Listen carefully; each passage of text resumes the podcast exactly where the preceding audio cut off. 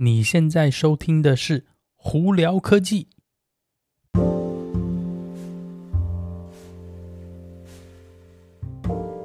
嗨，各位观众朋友，大家好，我是胡老板，欢迎来到今天的《胡聊科技》。今天美国洛杉矶时间三月二十一号星期一了，哇，三月又马上就要结束了，还没没两个礼拜，三月就结束了，今年第一季也就是这样。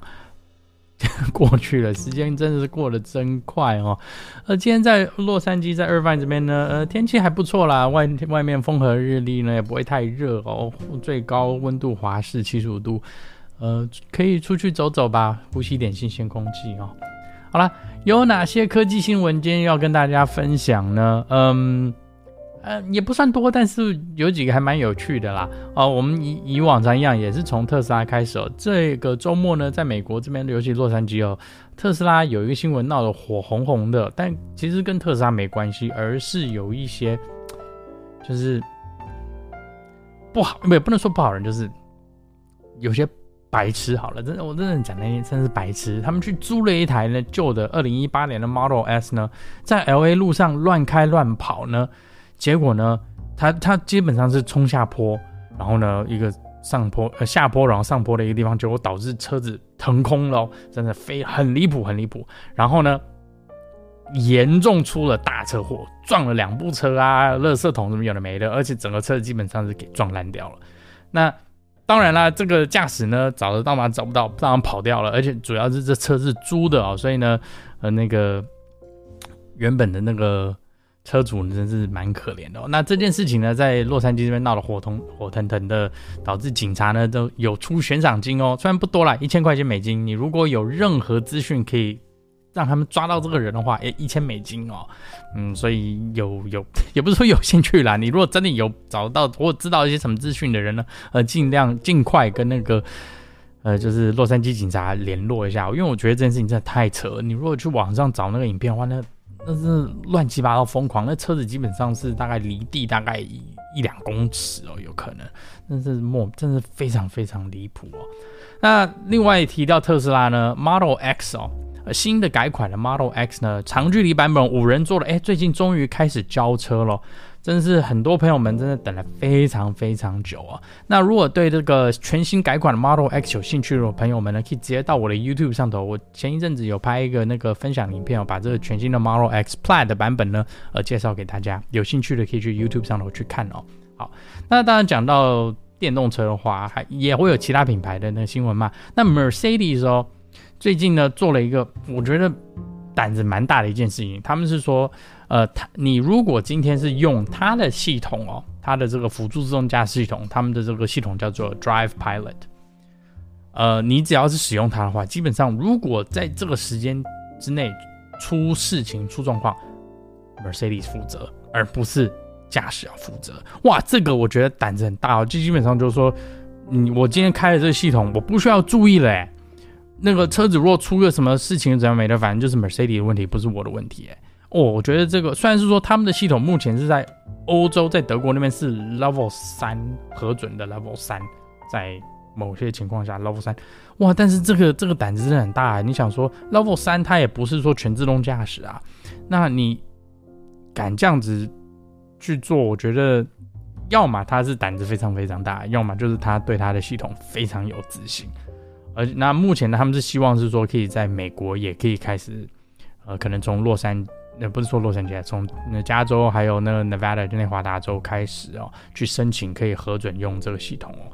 那会怎么样呢？我们大家就拭目以待啦。好，那提到科技新闻呢，呃，最近呢。呃，苹果上礼拜十八号就有很多新的产品出来嘛，包括 Mac Studio，还有他们全新的那个 Studio Display，就是它的那个荧幕哦。呃，有些很多的 YouTube 朋友们啊，或者已经有开箱，所以你如果对这个产品有兴趣的话，可以去看看哦。那个 M1 Ultra 的那个跑跑的那测试数据出来，哇，那真的是吓死人，真是吓死人哦。好，呃，那当然了，嗯，苹果每天一定会有一些传闻啦。那最近呢，就有一个传闻是说，全新的 MacBook Air。啊，又被延后了，可能延后到今年年底哦。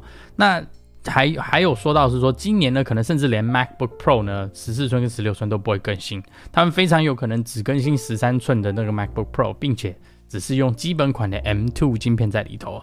那什么时间呢？大概也是年底，所以非常有可能跟那个 MacBook Air 的更新同一个时间哦。那以这样子目前推算看来呢，可能是每两年，呃，苹果的这个 M1、M2 晶片就会更新一次，更新一次，所以可能是目前是大家是抓这个时间轴啦。哦。好，那我们这边呢还有一个，我觉得算是童年回忆吧。我想大家如果以前有玩过一个。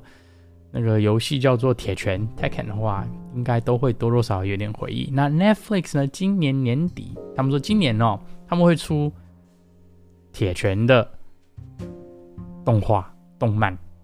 我反正，嗯，我是觉得，哎，可能可以有有兴趣朋友可以去看一看啦。《铁拳》真的是从我们是从小到大，我们那时候哇，好早在 PlayStation 啊之前正好就在玩嘛，所以多多少少，如果是跟我年纪差不多朋友们，应该多多少少都有一点回忆啦。所以如果看到他的这个动漫出来，我觉得哎，应该会有点兴趣吧。所以可以跟大家分享一下，会在 Netflix 上头哦。那最后一个呢，它不算是科技新闻，但是跟呃我们保护环境跟未来有关系，是星巴克哦。他们是说，他们希望在二零二五年之前，把我们讲 Single Use Cup，就是这些纸杯，就一次性的纸杯呢。完全不使用在店里头哦，我觉得这个这个很厉害。你要卖饮料店的，既然都是这种杯子，不要可以要回收使用的，用回收使用的杯子，那会一定会造成很多问题嘛？比方说，我今天如果是外带啊，或者是外送的，哎，那这个这个杯子到底是怎么办呢？那他们现在目前是在测试来，我我也他们也没有说百分之百很确定，是说是绝对可以达到这个程度，但是他们希望是说。呃，客人可能是可以留一个杯子在店里头，或者是有一些租赁杯子的方案，导致说是你这些杯子可以带回店里头，他们重新帮你回收清洗呀、然后可能到下一个下一次使用。那他还有希望是说，如果你要，他们主要是要提倡，其实现在也可以，只是很少人用，是他们希望提倡是说是客人呢自己带杯子进来，保温杯啊或怎么样的，那来的话，每一个饮料。减五毛钱美金的价钱，我觉得五毛钱可能不够啦。你如果减个一块钱，我觉得可能就会很很多人带了。五毛钱可能就少了一点哦。但不过目前呢，他们是有在几家店在测试啦。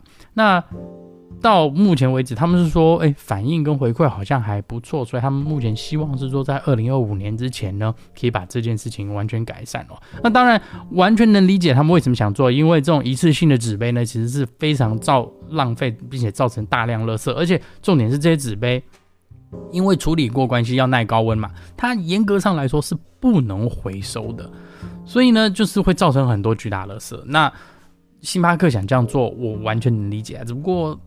有没有办法做到呢？我蛮期待看他们在下会怎么做的啦。好了，那今天就跟大家分享到这里。大家如果有什么问题的话，可以经过 Anchor IG 或 Facebook 发简讯给我。有机会可以到 Clubhouse 上台来跟我们聊聊天哦。那有看 YouTube 的朋友们，记得在 YouTube 上头搜寻胡老板，就可以找到我的频道啦。今天就到这里，我是胡老板，我们下次见喽，拜拜。